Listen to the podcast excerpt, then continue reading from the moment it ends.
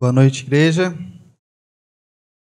Ah, hoje nós vamos estar trabalhando um texto que é conhecido dos irmãos e, particularmente, eu já expus esse texto inteiro aqui, esse, esse, essa carta inteira aqui na igreja. Só que isso faz, faz alguns anos já. Eu creio que muitos irmãozinhos estavam aqui ainda e outros que estavam não lembram. É, mas hoje eu levei alguns meses para terminar essa carta, de expor essa carta aqui na igreja. E hoje eu gostaria de trabalhar ela toda, né? Vamos sintetizar ela inteira nessa noite. Então abra a sua Bíblia na Epístola de Judas e nós vamos ver essa carta toda. Hoje você vai poder sair daqui dizendo que leu um livro da Bíblia todo, caso você não tenha lido ainda. Você vai poder dizer eu já li um livro da Bíblia todo. Epístola de Judas. Nós não vamos ler ela toda agora, é, porque ficaria muito extenso e cansativo. Nós vamos lendo, e conforme nós somos lendo, nós vamos expondo e aplicando a palavra de Deus. Se alguém puder me pegar um pouquinho de água, só se quiser. Amém? Os irmãos abriram a epístola de Judas. Ah, obviamente, irmãos, esse Judas aqui, a qual escreveu essa carta, não é Judas o Iscariotes. É, esse Judas aqui, no versículo 1, ele se identifica, ele se apresenta. Vamos ver aí o versículo 1.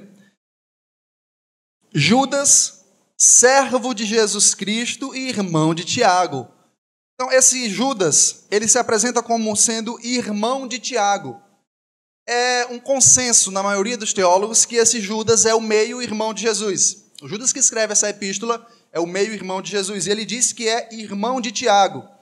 O Senhor Jesus tinha irmão, um irmão chamado Judas e um irmão chamado Tiago. E ele se identifica como irmão de Tiago, porque Tiago era mais conhecido do que Judas no primeiro século. Tiago era um dos líderes da igreja de Jerusalém, enquanto Judas não tinha tanta proeminência, né? Então ele se identifica como o irmão de Tiago e como servo de Jesus. É interessante que ele não se identifica como o irmão do Senhor. Ele poderia dar essa carteirada. Eu, Judas, o irmão de Jesus, escreva a vocês. Mas ele não dá essa carteirada. Ele se identifica como servo de Jesus, como escravo de Jesus, como doulos. Isso expressa a humildade que Judas tinha. Porque outrora ele não acreditava no ministério de Jesus. Outrora ele não cria em Cristo não cria que Jesus era o enviado de Deus. Mas agora, após a conversão dele, ele se identifica como o servo de Jesus Cristo. E o versículo 1 continua: aos chamados, amados em Deus Pai e guardados em Jesus Cristo. Agora Judas se apresentou e ele se dirige ao público. Ele não identifica especificamente o público a qual ele endereça essa carta, né? como Paulo faz, né? tipo aos irmãos que se encontram na Galácia, aos irmãos que se encontram em Roma. Não Judas não faz isso. Ele deixa de maneira muito, muito geral. Ele diz aos chamados, aos amados em Deus Pai e guardados em Jesus Cristo. É interessante que Judas já apresenta algumas doutrinas no início da carta, já dando segurança aos seus leitores e já dando a introdução do que virá por vir, que virá por vir, que há de vir, né? E ele já dá segurança aos seus leitores, dizendo que eles são chamados esse chamado aqui não é aquele chamado geral que nós fazemos. Quem quer receber a Cristo? Não é esse chamado. Esse chamado é o chamado eficaz. Ou seja, quando Deus chama alguém, essa pessoa vem. Chama de maneira definitiva. Então, Judas já dá uma certa segurança aos seus leitores. Ele diz: aos chamados, amados em Deus Pai e guardados em Jesus Cristo. Por que, que Judas está dando essa segurança já de cara para os seus leitores? Porque porque falsos profetas estavam se introduzindo na igreja de Deus e tentando solapar, tentando derrubar a fé e roubar a fé daqueles irmãos, tentando iludir, tentando colocar coisas que não eram da parte de Deus na mente dos irmãos. Hoje em dia, isso é comum? Será que existem falsos profetas hoje? Será que existem pessoas que pregam heresias, que, que difamam a palavra de Deus? Obviamente. Então, uh, algumas pessoas dizem assim: que Guilherme gosta tanto de Judas? Não é que, não é que eu goste tanto de Judas, é que é necessário, faz-se necessário é, pregar sobre esse assunto, porque de dois mil anos até aqui, os falsos profetas diminuíram ou aumentaram? Não faz necessário a pregação assim. Faz necessário denunciar o erro dos falsos mestres. Então Judas já dá uma certa segurança aos seus leitores. E ele conclui a saudação né, dizendo, o versículo 2: A misericórdia, a paz e o amor vos sejam multiplicados. E aqui ele encerra a sua saudação e a sua apresentação. Uh, eu dividi essa carta, fiz uma divisão bem bacana para que dê tempo a gente trabalhar ela toda, hoje. E vai dar tempo, se Deus quiser. Então ela tem duas grandes divisões de cara. A primeira divisão vai do versículo 3 até o versículo 19. E do versículo 3 até o versículo 19, ela fala dos falsos profetas. Judas não mede palavras para falar dos falsos profetas, para desmascarar os falsos profetas, para mostrar quem eles são de verdade. Então, do versículo 1 e 2 é a saudação, a apresentação que eu acabei de mostrar para vocês. E do versículo 3 até o versículo 19, você pode marcar na sua Bíblia, é ele falando dos falsos profetas. Do versículo 20 até o 25, Judas muda a sua direção para a igreja. Ele faz algumas aplicações no, final e encerra louvando ao Senhor do versículo 24 ao 25. Para ficar uma coisa bem didática, a divisão que eu fiz aqui foi. E essa divisão não é minha. Né? Eu peguei, mas eu achei muito didática, eu achei interessante trazer para os irmãos. A divisão que eu fiz foi tudo com C, tudo com a letra C. Uh, do versículo 3 até o versículo 4, os falsos profetas precisam ser confrontados confrontados. Do versículo 3 até o 4, Judas vai dizer que os falsos profetas precisam ser confrontados. Do versículo 5 até o versículo 7, Judas vai dizer que os falsos profetas têm que ser condenados. E do versículo 8 até o versículo 13, Judas vai dizer que o caráter dos falsos profetas é reprovado. Caráter reprovado. Não sei. E do, do versículo 14 até o versículo 19, Judas vai dizer que eles são conhecidos. E do versículo 21 até o 25, Judas vai fazer algumas aplicações, dizendo que os irmãos devem cuidar-se, devem compadecer-se e devem confiar na segurança de Deus. Então, de maneira bem didática, fica tudo aí com a letra C para nós uh, memorizar melhor. Então vamos para a primeira parte, né, do versículo 3 ao 4. Os falsos profetas precisam ser confrontados. Uh, o versículo 3, se você não sabe, é o objetivo por qual Judas escreve essa carta. Ele já diz o seguinte: Amados, quando empregava toda a diligência em escrever-vos acerca da vossa comum salvação, foi que me senti obrigado a corresponder-me convosco exortando-vos a batalhar diligentemente pela fé que uma vez por todas foi entregue aos santos. Então, esse é o versículo chave dessa, dessa carta. Se você quiser sublinhar, esse é o versículo chave. E Judas diz aqui o porquê que ele está escrevendo essa epístola. Para que ele está escrevendo? Ele já deixa claro que ele não ia escrever sobre isso que ele escreve, sobre os falsos profetas, sobre o batalhar pela fé. Ele ia escrever sobre outra coisa. E o que é que ele ia escrever aí? Ele ia escrever sobre a nossa comum salvação. Sobre a nossa salvação. E, talvez ele fosse falar algum assunto que Paulo já tratou nas cartas anteriores, falando das bênçãos que nós recebemos em Cristo, falando dos benefícios. Só que Judas, aqui, diante da situação atual da igreja, achou-se mais necessário a exortar os irmãos a batalhar pela fé. Ele ia escrever sobre um determinado assunto, mas diante do que estava acontecendo, foi-se necessário ele escrever, induzir, é, encorajar, exortar os irmãos a batalhar pela fé. E hoje não é diferente. Como eu disse no início, os falsos profetas de dois mil anos para cá não, não diminuíram, só cresce, só aumenta. Só aumenta. Se você der uma. Uma vez eu, me meti em crenca porque eu falei algo semelhante a isso. Mas se você der uma, uma voltinha aqui, você vai ver um monte de igreja aí que sofre heresia. Você vai ver isso. Infelizmente você vai ver isso. Pessoas que chegaram aqui saíram de igrejas assim. Então é comum hoje em dia, infelizmente. Então essa carta ela é muito atual. Judas ia escrever sobre a salvação, mas ele achou necessário a exortar os irmãos a batalhar pela fé. E isso já dá o senso de urgência. Como é urgente esse assunto? Como é urgente? É, é de um caráter rápido. Não pode ficar para amanhã, não pode ficar para depois. Tem que ser agora, tem que ser hoje. Ele tem que escrever agora. A, exortar os irmãos a batalhar diligentemente pela fé. A ideia de batalhar é a ideia de guerrear, de se esforçar. A ideia de um atleta mesmo grego, que se esforçava e ficava, esticava o máximo as suas pernas, suas juntas. É alguém que se esforça, que guerreia, que sangra na batalha. Essa é a figura que Judas utiliza.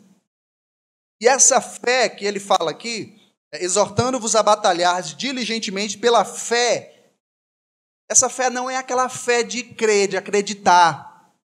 Tipo, eu creio que amanhã vai ser melhor. Não é essa fé que Judas está falando. Não é a fé subjetiva. É uma fé objetiva.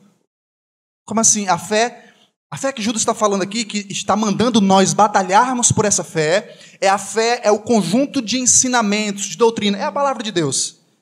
Essa é a fé que Judas está dizendo. Ele está dizendo: olha, você, igreja, batalhe pela fé. Qual a fé? A fé subjetiva? Não. Todo o arcabouço de doutrina já pregado por Cristo, os apóstolos, o Antigo Testamento. Essa é a fé que Judas está falando. Para que nós devemos batalhar. E ele encerra o versículo 3 dizendo que essa fé, ela foi entregue aos santos, ela foi de uma vez por todas entregue aos santos, ou seja, essa fé está completa. É definitiva. Por mais que hoje as pessoas queiram acrescentar alguma coisa à palavra de Deus, não dá mais. Ele diz que essa fé foi entregue aos santos de uma vez por todas. É definitiva. Por mais que alguns venham dizendo, eu tive um sonho, eu tive uma revelação, Deus me disse. Judas diz: Olha, a fé é completa, está definitivamente encerrada, acabou-se. Então eu vi, eu tive uma visão. Não. A fé está completa. E a fé que Judas está falando é a palavra de Deus, é a revelação divina.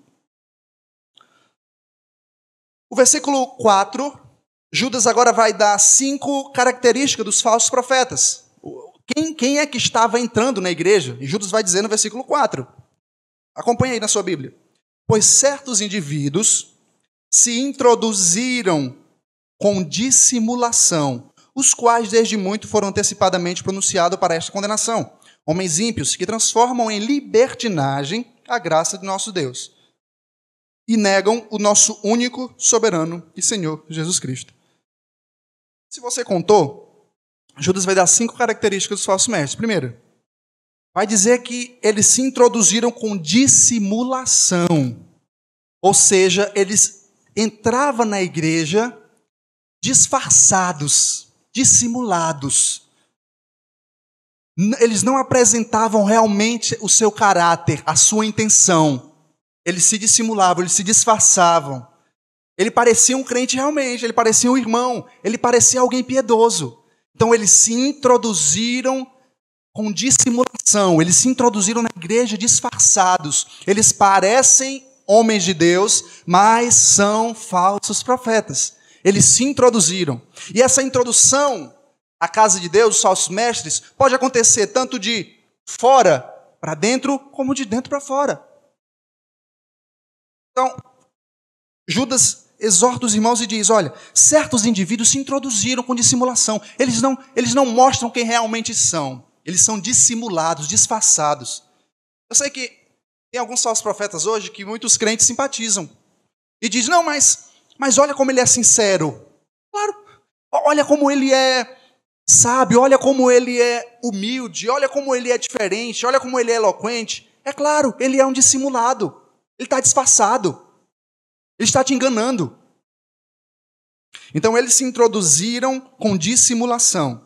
Aí o versículo continua: os quais, desde muito, foram antecipadamente pronunciados para esta condenação.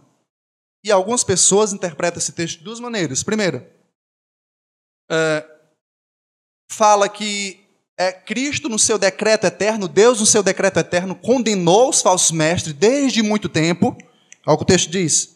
Os quais desde muito foram antecipadamente pronunciados para estas condenações, para esta condenação. Então alguns dizem que é que Deus, lá na eternidade, decretou que eles seriam condenados. Isso é verdade. Realmente Deus decretou que eles seriam condenados. E decretou que vai ser salvo. Isso é verdade. Mas eu não creio que esse texto está falando disso. Eu creio que, eu creio na segunda interpretação, que acredita que desde muito foram antecipados, desde muito foram antecipadamente pronunciados para esta condenação, quer dizer as profecias antigas. Porque Pedro disse que ia vir falsos profetas, no Antigo Testamento é dito que vai vir falsos profetas. Então, desde muitos, de, de muito tempo, já foi anunciado que eles viriam e que eles serão condenados. Eu creio assim. Apesar de que a primeira sentença que eu disse seja verdadeira. Mas eu utilizo esse texto acreditando na segunda parte, que são as profecias antigas.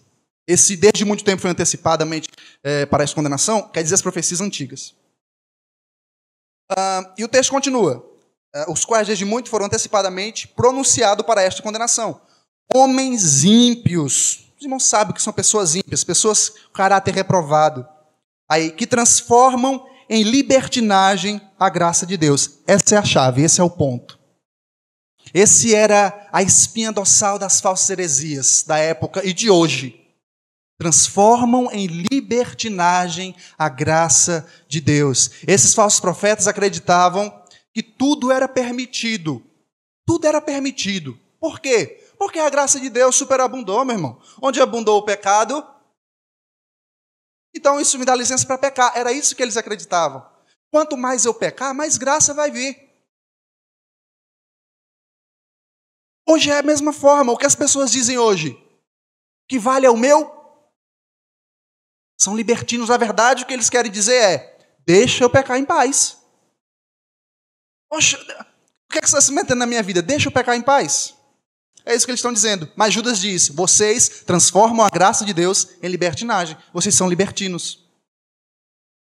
Vocês querem pecar em paz.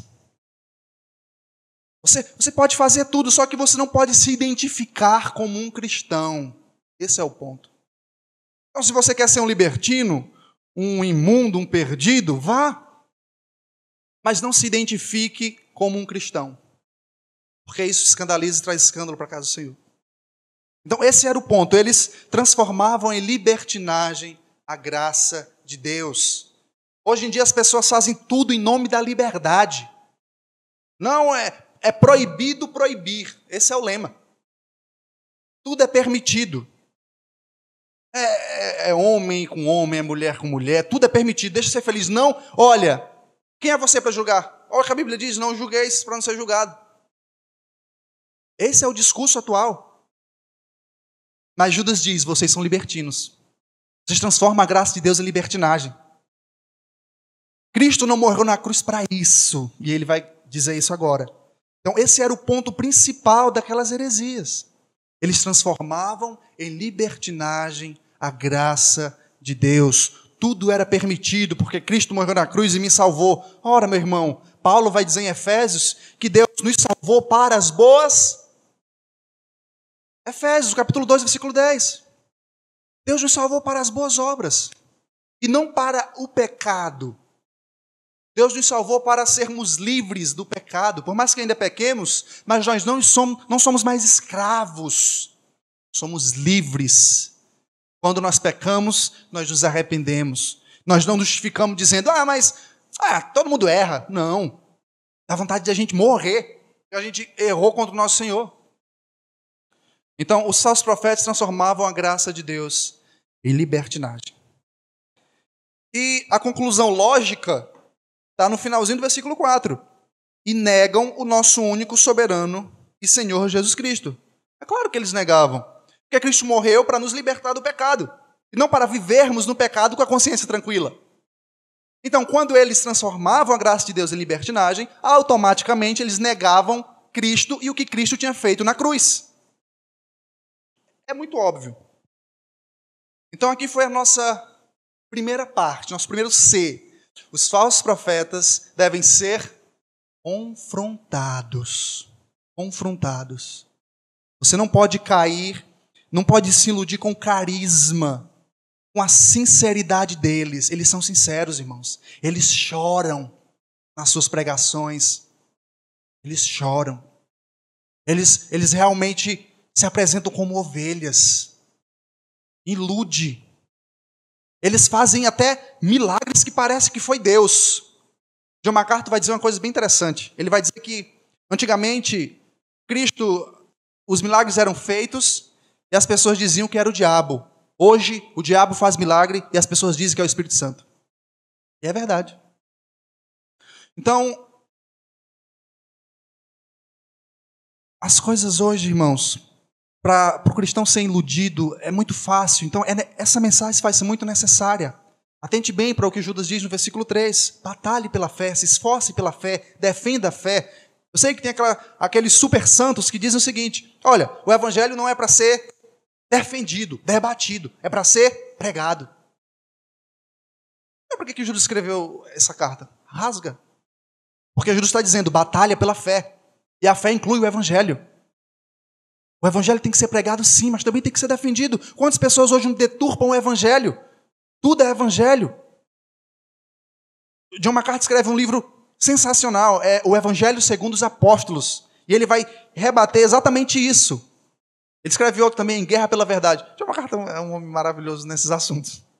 Então, uh, o Evangelho tem que ser pregado, mas também tem que ser defendido. Tem que ser pregado corretamente, com autoridade.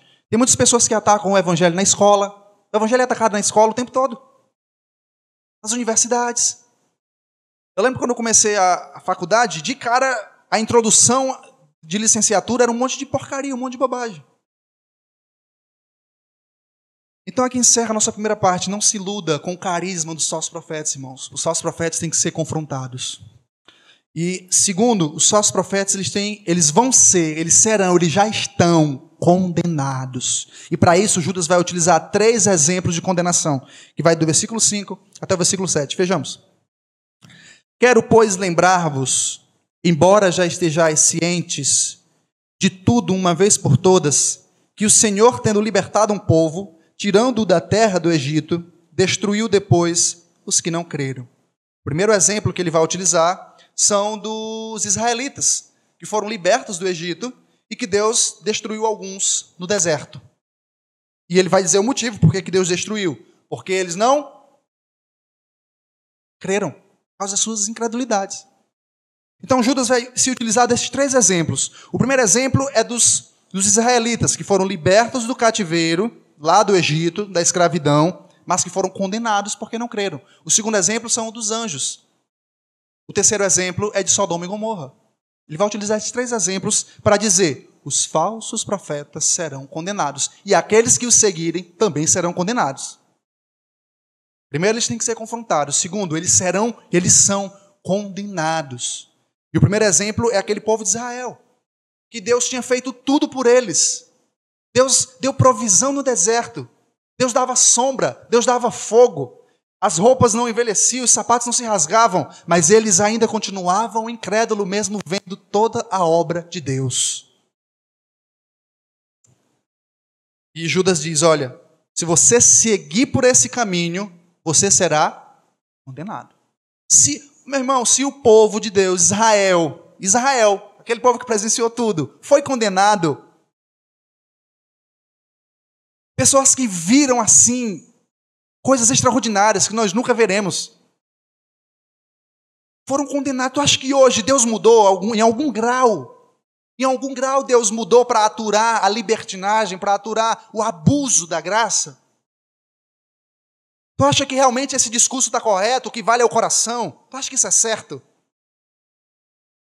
Tu acha que Deus mudou? Judas está dizendo isso, Deus não mudou. Se você for nessa, você vai ser condenado. Assim como os, os, os judeus lá no deserto foram condenados.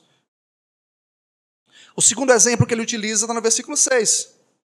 E a anjos, os que não guardaram seu estado original, mas abandonaram o seu próprio domicílio, ele tem guardado sob trevas e algemas eternas para juízo do grande dia. O segundo exemplo são os anjos, aqueles que se rebelaram e serão condenados. Deus não muda. Deus condenou aqueles que, aquele que ele libertou do Egito, que não creram nele, Deus condenou. Aqueles que ele criou em, superior em beleza, em formosura, em poder, que quiseram se rebelar contra ele, condenou também. E de maneira definitiva, não há mais esperança. Não há mais salvação para os anjos caídos. Acabou. Deus condenou. Deus não mudou. Deus não muda. Deus não atura os abusadores da graça. Deus os condena.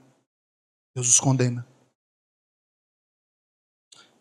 E o terceiro exemplo que Judas utiliza para dizer que os falsos mestres são, serão condenados, está no versículo 7, que é o de Sodoma e Gomorra. Ele diz: Como Sodoma, sabe que o texto está aqui, como Sodoma e Gomorra e as cidades circunvizinhas, que havendo se entregado à prostituição, como aqueles, seguindo após outra carne, são postas para o exemplo do fogo eterno, sofrendo.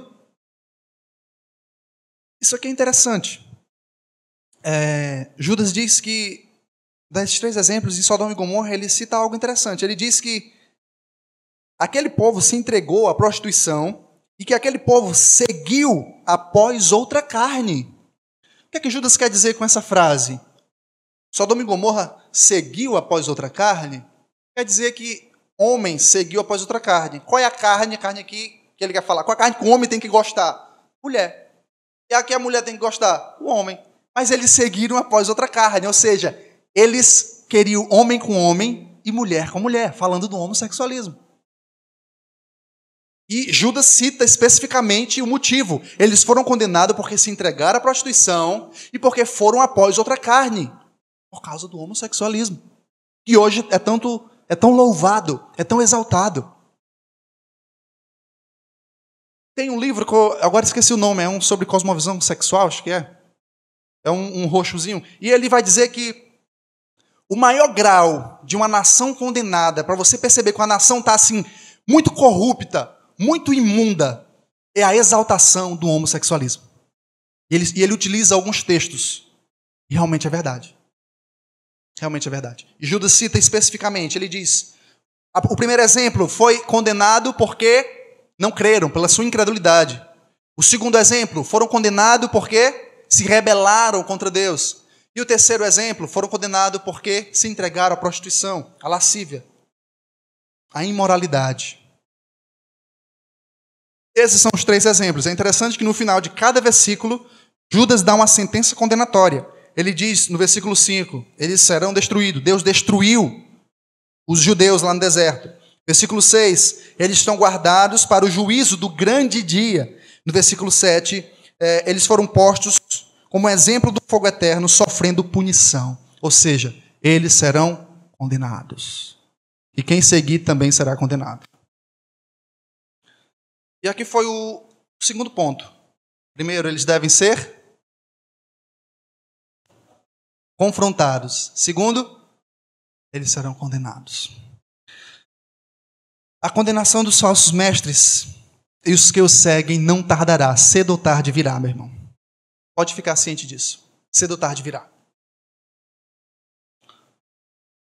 E agora, uma parte um pouco mais extensa, Judas vai apresentar seu caráter reprovado. Vamos para o versículo 8. Algumas partes aqui vai ser um pouquinho mais assim de entender, mas vai dar certo. Versículo 8. Ora, estes, da mesma sorte, quais sonhadores alucinados, não só contaminam a carne, como também rejeitam governo e difamam autoridades superiores. O que é que Judas está dizendo aqui?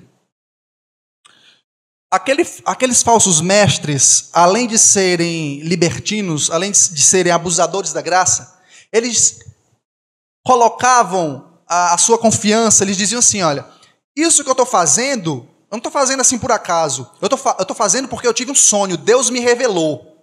Deus me, Deus me disse que eu tenho que seguir assim. É o que ele diz no versículo 8. Como sonhadores alucinados. Então eles baseavam as suas práticas em seus sonhos, em suas experiências. Isso te lembra alguma coisa hoje? Cada loucura é apoiada em sonhos, em visões, John MacArthur escreve um livro chamado Fogo Estranho, que também fala sobre isso.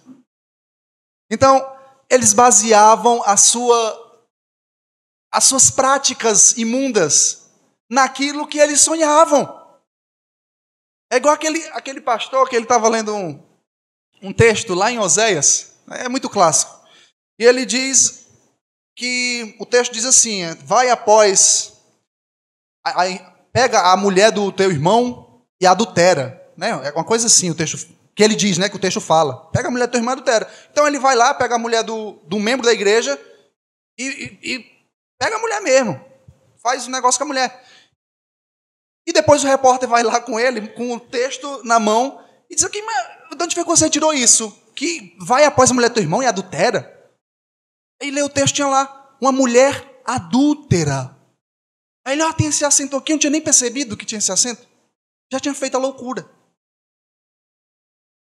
Então, hoje em dia, cada coisa é apoiada, meu irmão. As pessoas utilizam a palavra de Deus, utilizam sonhos. Eu vi, Deus me disse, eu já conheci pessoas que se casaram porque fulano disse que sonhou que era para casar com fulano.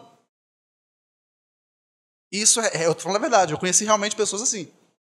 O pai, a mãe, a irmã sonhou e revelou que Deus tinha mandado casar com fulano. Aí veio a mocinha, isso é verdade, ela casou com um idoso já, quase 60 anos de idade. É cada loucura, meu irmão, você não tem noção. Você não tem ideia. Então eles baseavam as suas crenças, eles baseavam seu comportamento em sonhos, e Judas diz, eles são sonhadores alucinados. E Judas vai dizer também, no finalzinho do versículo 8, que eles rejeitam as autoridades, ou seja, eles entravam nas igrejas e eles começavam a minar a autoridade dos pastores. Eles não respeitavam. Eles rejeitavam as autoridades, e as autoridades aqui são as autoridades eclesiásticas das igrejas, que eles se introduziam e queriam solapar a autoridade do pastor. O versículo 9, Judas vai dizer no versículo 9: Contudo, o que ele diz? Ele vai dar um contraste. Os falsos mestres, eles entravam, eles difamavam os pastores, eles solapavam a autoridade do pastor, e Judas vai dar um exemplo de alguém que não fez isso. Versículo 8. Ora, este da mesma. Versículo 9. Contudo, o arcanjo Miguel, quando contendia com o diabo e disputava a respeito do corpo de Moisés, não se atreveu a proferir juízo inflamatório contra ele. Pelo contrário, disse: O Senhor te repreenda. É interessante que nesse versículo 9, Judas vai dar o exemplo de Miguel, quando Miguel vai pegar o corpo de Moisés. Quando Moisés morre, Miguel vai pegar o corpo de Moisés porque o diabo queria o corpo de Moisés para mostrar para o povo e fazer com que o povo adorasse, para que o povo idolatrasse. Isso está no Antigo Testamento? Não, porque Judas está citando um apócrifo. Apócrifo é aqueles livros que não foram introduzidos no cano bíblico, que não foram introduzidos na Bíblia. O livro que, que Judas está citando foi escrito naquele intervalo de Malaquias a Mateus, aquele intervalo de 400 anos. Pronto, ele está tá citando o livro de A Assunção de Moisés. Esse é o livro que Judas está citando. É por isso que você não vai encontrar isso no Antigo Testamento, dizer que o diabo foi lá contender. Mas isso que Judas está falando é verdade? É verdade. É verdade. Realmente aconteceu isso que ele está dizendo. Porque Judas tinha o dom da inspiração, ele sabia distinguir o que é errado e o que não é hoje, coisa que nós não temos, porque a Bíblia já está completa. Nós não temos a inspiração que aqueles homens tinham. Então Judas diz o seguinte: olha, o Miguel falando do, com o diabo, ele não, ele não diz loucuras tipo, sai Satanás, vai para o inferno, está amarrado, está condenado. O que é que, o, que, é que o anjo diz para o diabo? O Senhor te repreenda. Pronto, aí Judas vai dizer no versículo seguinte, no versículo 10: Estes, porém, ao contraste, os falsos profetas, porém, quanto a tudo que não entendem, difamam. E quanto a tudo que compreende por instinto natural, como bruto sem razão, até nessas coisas se corrompe. O que é que Judas está dizendo? Olha, o Miguel falando com o diabo fala com mais educação do que os sócios profetas falando dos líderes. É isso que Judas está dizendo. E no versículo 10 ele diz, esses brutos, né? Está chamando eles de animais religiosos. Vocês são animais. Vocês entendem as coisas apenas com instinto natural. Quem tem instinto é animal. Ele diz, né? É, animais embrutecidos. É, contudo, que não entende, de fama.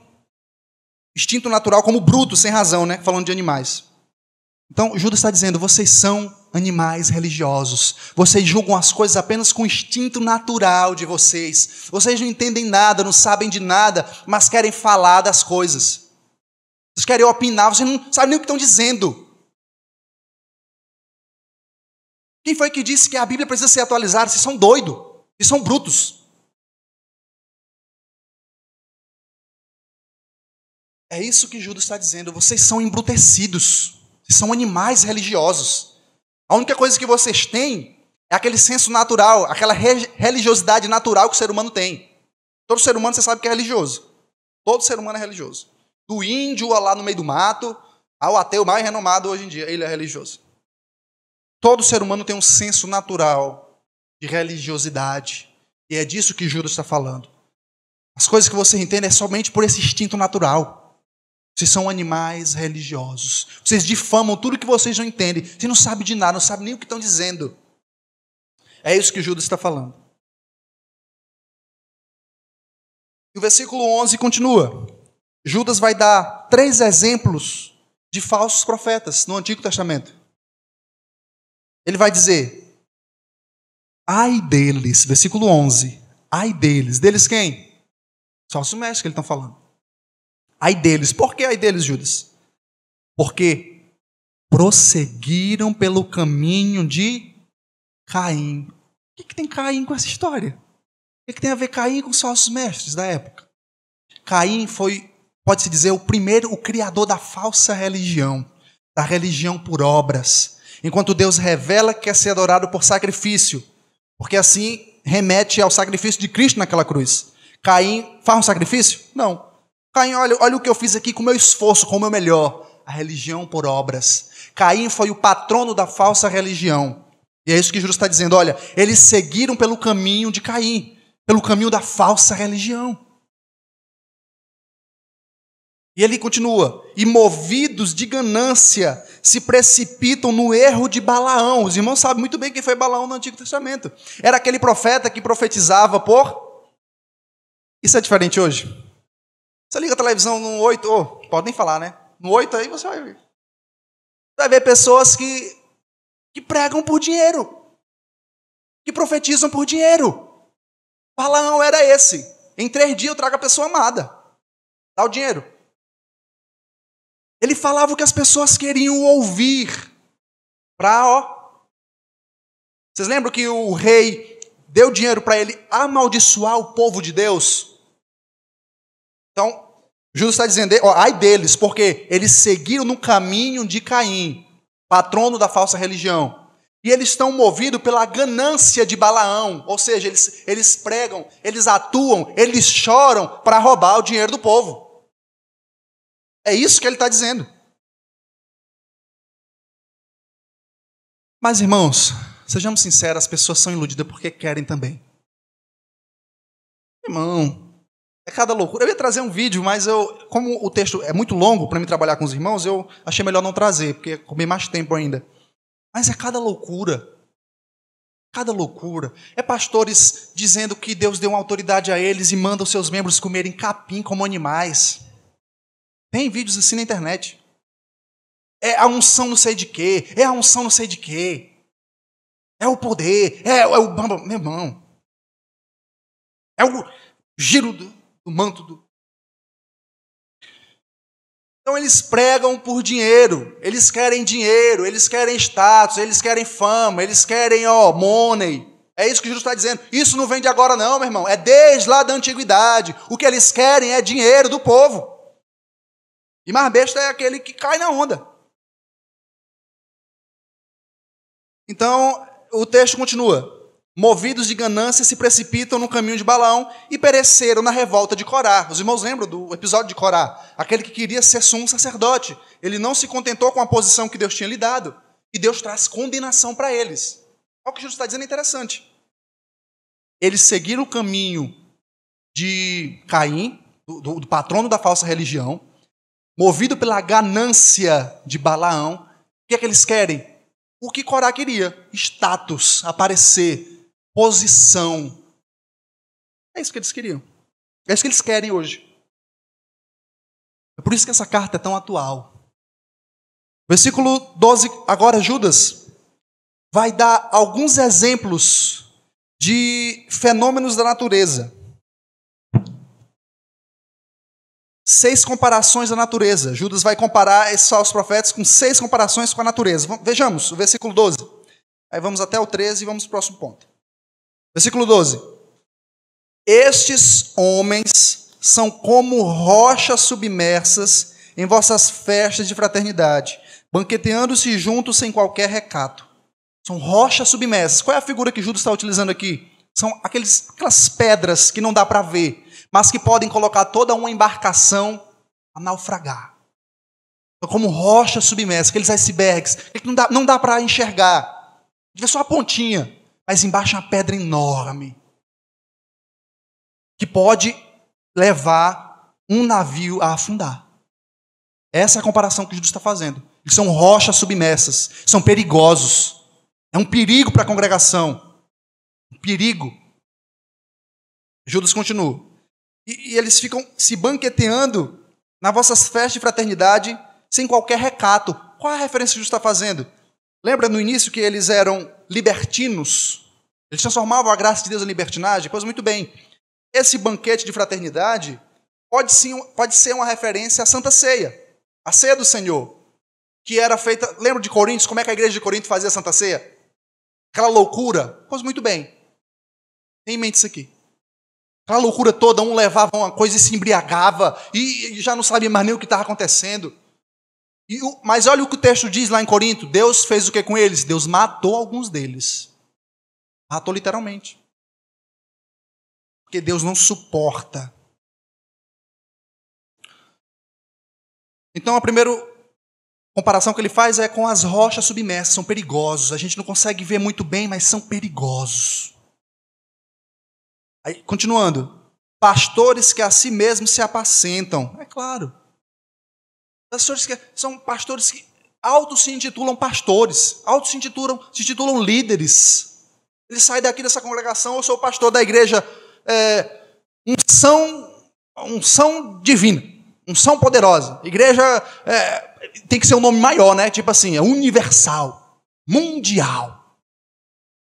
Tem que ser um nome assim que não tenha mais para onde ir.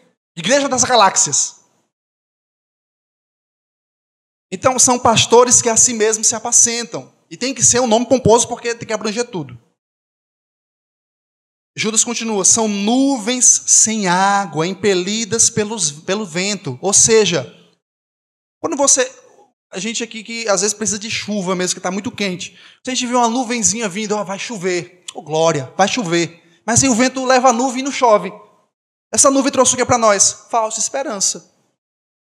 A gente pensava que ia chover, pensava que ia vir alguma coisa boa, mas não veio nada. É os falsos profetas.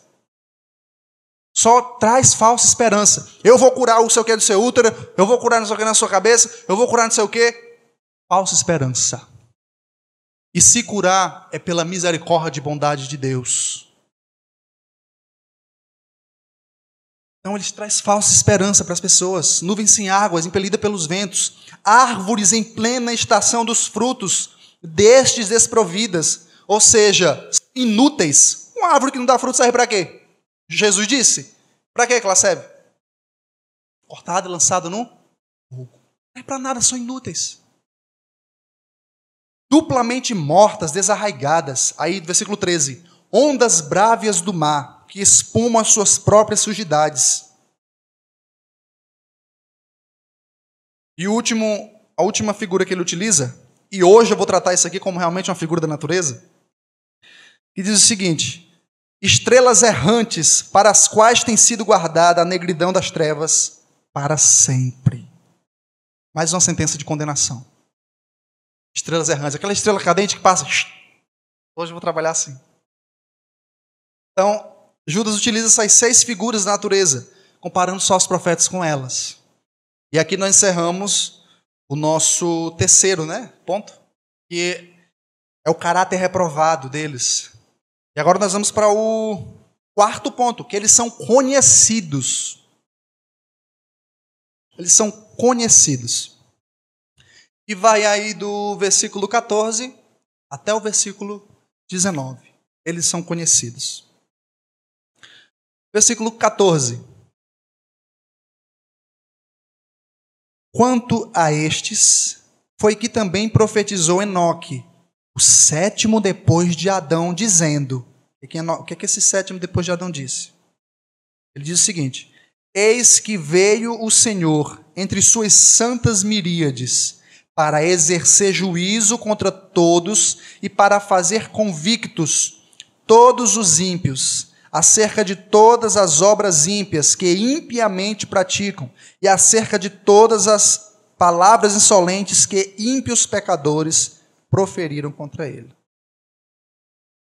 Você lembra que no versículo 9, Judas cita um apócrifo, algo que não está no Antigo Testamento, mas é que é verdade que aconteceu aquele trecho. Beleza? Até aí? Aqui Judas cita outro apócrifo, outro livro que não está na Bíblia, mas que é verdade o que ele está citando. E aqui ele cita o livro de Enoque. Você não vai ver na Bíblia o livro de Enoque. Isso aqui na sua tem, na minha não tem livro de Enoque. Então ele vai fazer essa citação de que o sétimo depois de Adão, Enoque, profetizou que os falsos profetas viriam e que eles serão o quê? Condenados. Diz que Deus vem nas suas santas miríades e eles serão condenados. Deus os fará pagar. Lembra dessa, dessa essa parte, essa porção que nós estamos vendo agora, é que eles são conhecidos, e realmente são, porque eles já foram anunciados desde muito tempo, desde a antiguidade.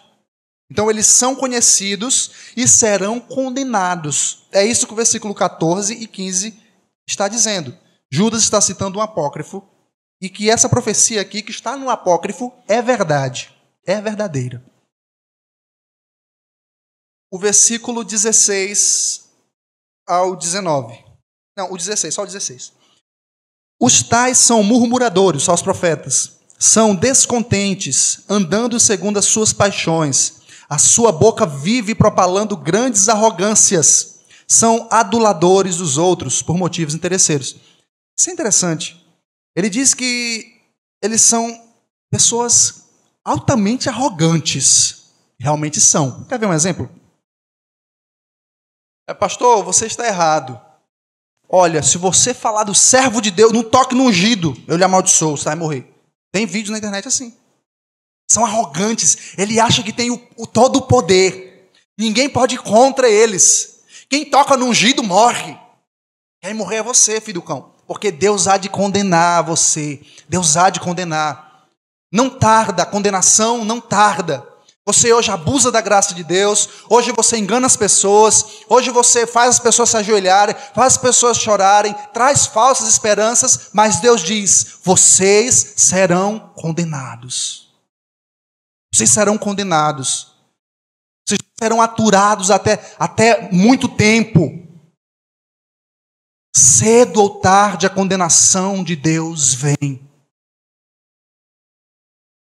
Você pode enganar um punhado de pessoas, milhares de pessoas, mas de Deus há de condenar. Deus há de ter misericórdia deste povo, há de abrir os seus olhos. E nós somos instrumentos. Olha o que Judas disse no versículo 3: batalhem pela fé. Então eles são soberbos, são arrogantes, de grande pompa. Pode perceber que hoje em dia não tem mais para onde ir. É, é bispo, é semideus, é apóstolo.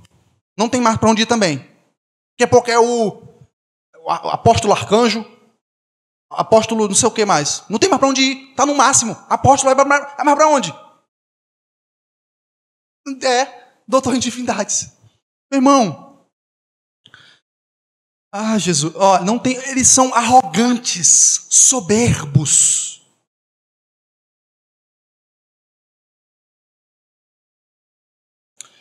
Irmãos, é, é isso que isso é Judas que está falando. Isso é muito atual. Tudo que eu estou falando, você está se lembrando do que você já viu. Você está se lembrando do que você já viu. Porque é muito atual. É muito atual.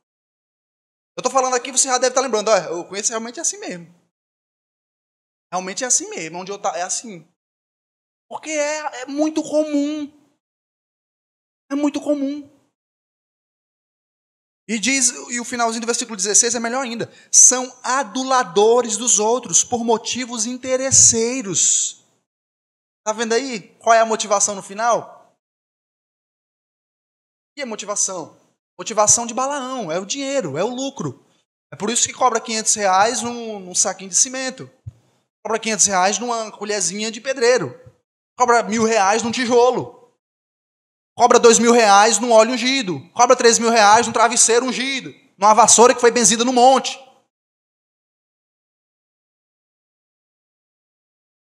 Irmãos, parem de crer em fábulas, em mentiras, em loucuras. Eu estou usando até uma linguagem branda, porque Judas pega muito pesado, chama de animais. Paulo chama de cães. João vai dizer que a esses nem cumprimentem. Meu irmão, eles são aduladores. E no final das contas, eles estão adulando você para roubar o seu dinheiro. É isso. É isso. Eles não querem te magoar. Eles não querem te confrontar. Eles não querem te ver crescendo em piedade. Eles não querem. Não, ele não quer ver você abandonando o seu pecado. São libertinos. Se você for confessar algum tipo de pecado, pecado? Cristo morreu na cruz, meu irmão. Fique em paz. Eles não querem confrontar o seu erro para você não sair da igreja deles. Você nunca vai ver uma mensagem sobre santificação numa igreja dessa. Nunca vai ver uma mensagem sobre inferno, sobre condenação, sobre o sacrifício de Jesus na cruz. Nunca você vai ver uma mensagem dessa. Nunca. Eu desafio a procurar em algumas dessas igrejas grandonas aí. Não tem mais para onde correr, né? Universal, mundial. Pode procurar, não tem. Não, não tem. Não existe pregação dessa natureza. É só bênção, é só prosperidade, é só isso. Cristo não morreu para que nós fôssemos prósperos financeiramente. Pode vir de, de acontecer, de nós ficarmos ricos. Pode, e glória a Deus por isso. Mas não foi para isso que Cristo morreu naquela cruz. Não foi. Então eles são aduladores, mentirosos, e no final das contas, eles querem o dinheiro. Eles são conhecidos. Versículo 17, 18 e 19. Vós, porém, amados, lembrai-vos das palavras anteriormente proferida pelos apóstolos de nosso Senhor Jesus Cristo, os quais vos diziam.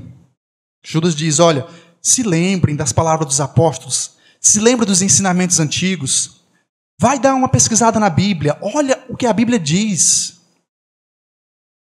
Versículo 18: Os quais vos diziam: No último tempo haverá escarnecedores andando segundo as suas ímpias paixões. São estes os que promovem divisões sensuais, promovem divisões sensuais que não têm o espírito.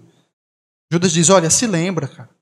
Pesquisa um pouquinho, lê a Bíblia, vê os ensinamentos antigos. Não foi isso que os apóstolos ensinaram. Não foi isso. Para de crer em tudo, para de acreditar em tudo. Lê a Bíblia por conta própria. Vê alguém mais experiente para te ensinar, para te discipular. Para de crer em tudo, lembra. Então você vai continuar sendo enganado. E é interessante que no versículo 19 diz que eles promovem divisões. E foi aqui que eu me meti numa encrenca. Uma vez que eu fui pregar na igreja, eu falei que eu falei que a maioria das igrejas que estavam por ali era fruto de divisão. E era verdade. Aí nunca mais fui convidado para pregar nessa igreja e eu vi pessoas falando mal de mim, mas é verdade o que eu disse.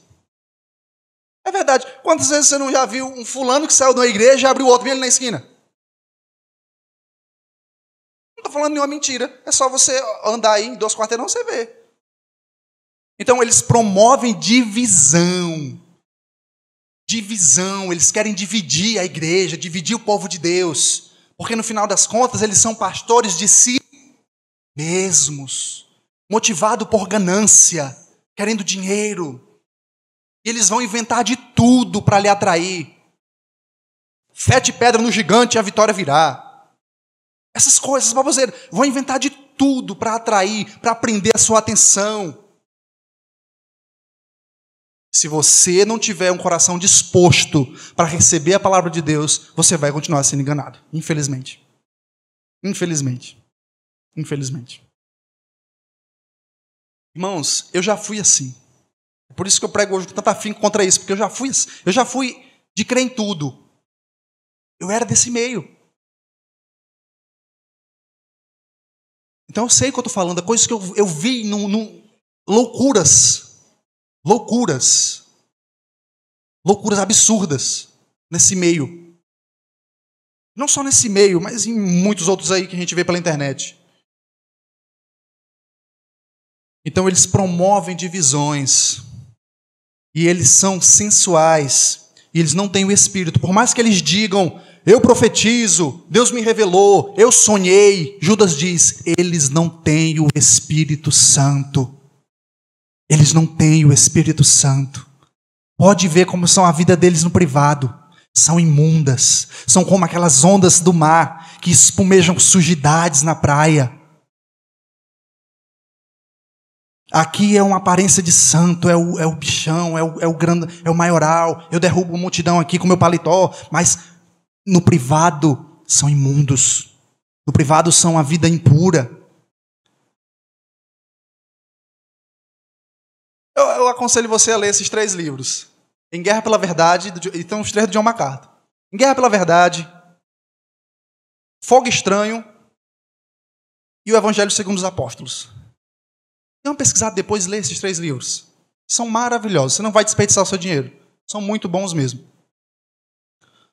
Então eles promovem divisões, são sensuais e não têm o espírito. Eles podem chorar, pular, fazer tudo. Judas diz: eles não têm o Espírito Santo. Não tem. Não é obra do Espírito. Não é obra do Espírito. Porque o que foi que o Espírito Santo veio fazer? Ele veio convencer o homem do quê? Você lembra daquele texto de João? Ele não veio é, fazer você rodar. Ele veio convencer da justiça. Ele veio convencer do pecado. Então, como é que eu sei que alguém é cheio do, do poder de Deus, do Espírito Santo? É se ele roda, se ele faz isso, se ele faz aquilo? Não. É se ele tem uma vida marcada por arrependimento. É se ele erra aqui hoje e está chorando, me perdoa, Senhor. Eu quero ser semelhante a Ti. É como foi dito hoje de manhã. A, a estatura do varão perfeito, é se parecer com Cristo. É assim que eu sei que alguém é cheio do poder de Deus, do Espírito Santo. Não precisa eu fazer nada aqui em cima, não precisa fazer nada. É você olhar o testemunho da vida de uma pessoa. É você ver a vida dela no privado, é você ver como ela se comporta, é você ver se ele ama as escrituras, se ele aceita a repreensão, se ele recebe a palavra de Deus com mansidão. Porque um cristão, por mais que ele cheie com algumas coisas, ele recebe no final. Ele recebe no final. Essa é a marca de um cristão genuíno. De um cristão salvo, de alguém cheio do poder de Deus, cheio do Espírito Santo. Você vai ver algumas evidências lá em Efésios, no capítulo 4. E em um momento ele fala que é para rodar, é para fazer isso e aquilo. Ele fala que alguém cheio do Espírito Santo é cheio do Espírito Santo, pois filho, obedeça ao pai. É cheio do Espírito Santo, pois esposa se submeta ao marido. É cheio do Espírito Santo, pois marido ame a esposa como Cristo amou a igreja. É cheio do Espírito Santo, filho, obedeça em tudo vossos pais. É assim, simples. E agora nós vamos para o nosso último ponto. E agora ele volta a palavra para a igreja.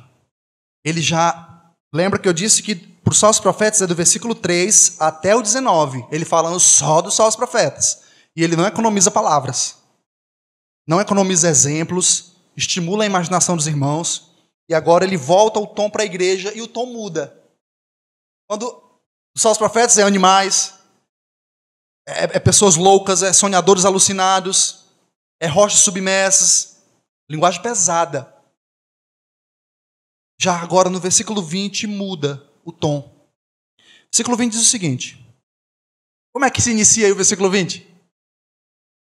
Amados, vós, porém, amados, vós, porém, amados, edificando-vos na vossa fé santíssima, orando no Espírito Santo, guardai-vos no amor de Deus, esperando a misericórdia de nosso Senhor Jesus Cristo para a vida eterna.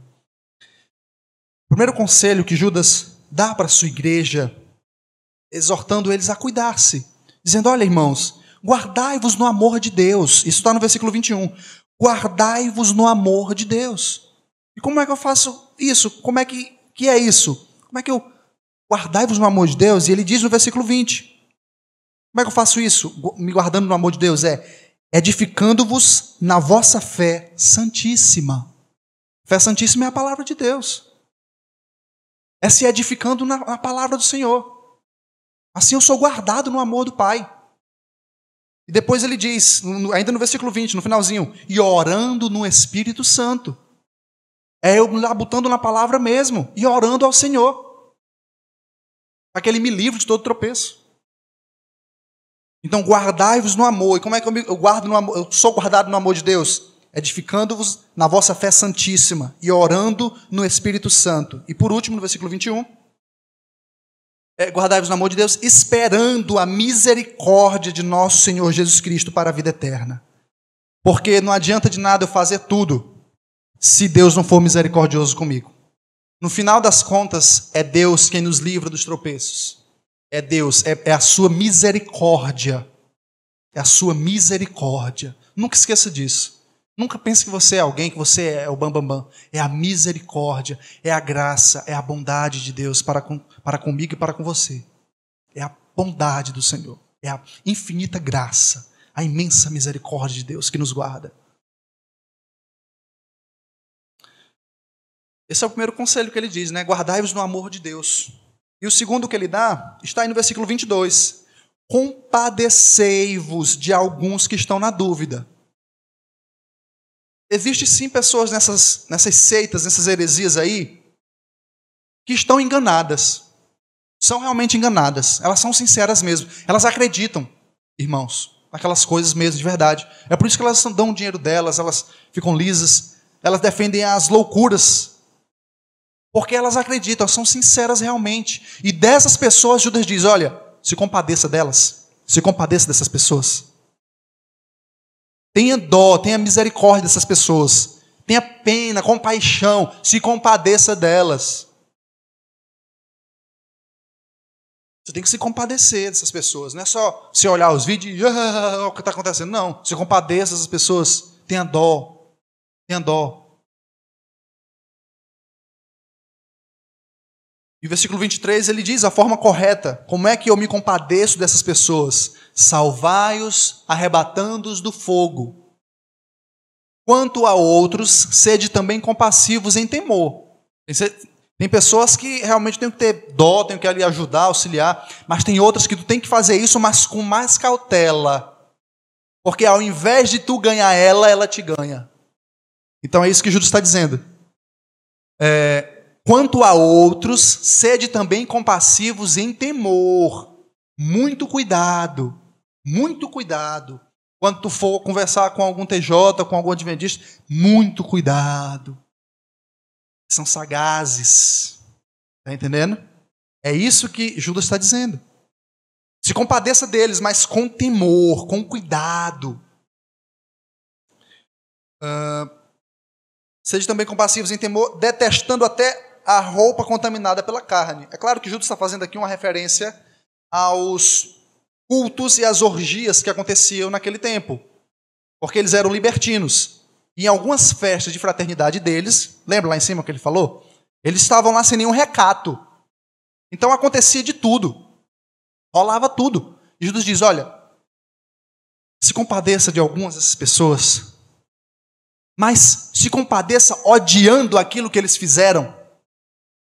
Que é isso, detestando até a roupa contaminada. Então, odeio o que eles fazem. Mas tenha dó, tenha misericórdia, tenha compaixão deles. E arrebate-os do fogo. Como é que eu faço isso? Pregando o evangelho. Pregando o evangelho. O certo, mostrando o que é o correto. Com todo temor, ou seja, com cuidado, com cautela, Por último, Judas diz para nós cuidarmos, para nós se cuidar, né? E, e agora ele diz para nós compadecer, e no final ele diz para nós confiarmos em Deus, irmãos. E ele encerra essa carta com a doxologia, ou seja, com louvor e adoração a Deus. Isso é uma doxologia. E ele diz o seguinte, versículo 24 e 25, para nós encerrarmos. É o último ponto, é confiar na segurança divina. Ele diz: Ora, aquele que é poderoso para vos guardar de todo tropeço. Lembra que no início ele já deu segurança aos crentes? Eles diziam: Olha, vocês são chamados, vocês são amados e vocês são guardados. Ele já dá uma segurança. E no final ele encerra dando segurança. Ele diz: Ora, aquele que é poderoso, ou seja, Deus, ele está nos mandando confiar. Para, ele é poderoso para vos guardar de tropeço e para vos apresentar com exultação imaculados diante da sua glória. Lembra, é só a misericórdia de Deus. No final das contas é isso, é só a bondade, é só a graça para nos guardar. E Ele é poderoso para nos guardar. Ele é poderoso para nos livrar. Eu sei que está crescendo um monte de falso profeta, um monte de heresia, um monte de mentira, mas Deus é poderoso para guardar a sua igreja. Ele é poderoso, ele não vai deixar você se perder e acreditar nessas loucuras. Ele vai te segurar. Ninguém arrebata uma ovelha da sua mão. Ele é poderoso para vos guardar. Ele é poderoso para vos guardar e para vos apresentar naquele grande dia. Ele é poderoso. E versículo 25, para encerrarmos e orarmos a Deus. Ao único Deus, nosso Salvador, mediante Jesus Cristo, Senhor nosso, glória, majestade, império e soberania, antes de todas as eras e agora e por todos os séculos. Amém. Oremos ao Senhor. Senhor Deus maravilhoso, eu te agradeço, Pai amado, porque o Senhor é misericordioso para conosco, o Senhor é bondoso. O Senhor não, não leva em consideração as loucuras de outrora que cometemos. Senhor, a minha oração é para que o Senhor tenha misericórdia daqueles que estão sendo enganados. E que o Senhor abra os seus corações para ouvir a verdade.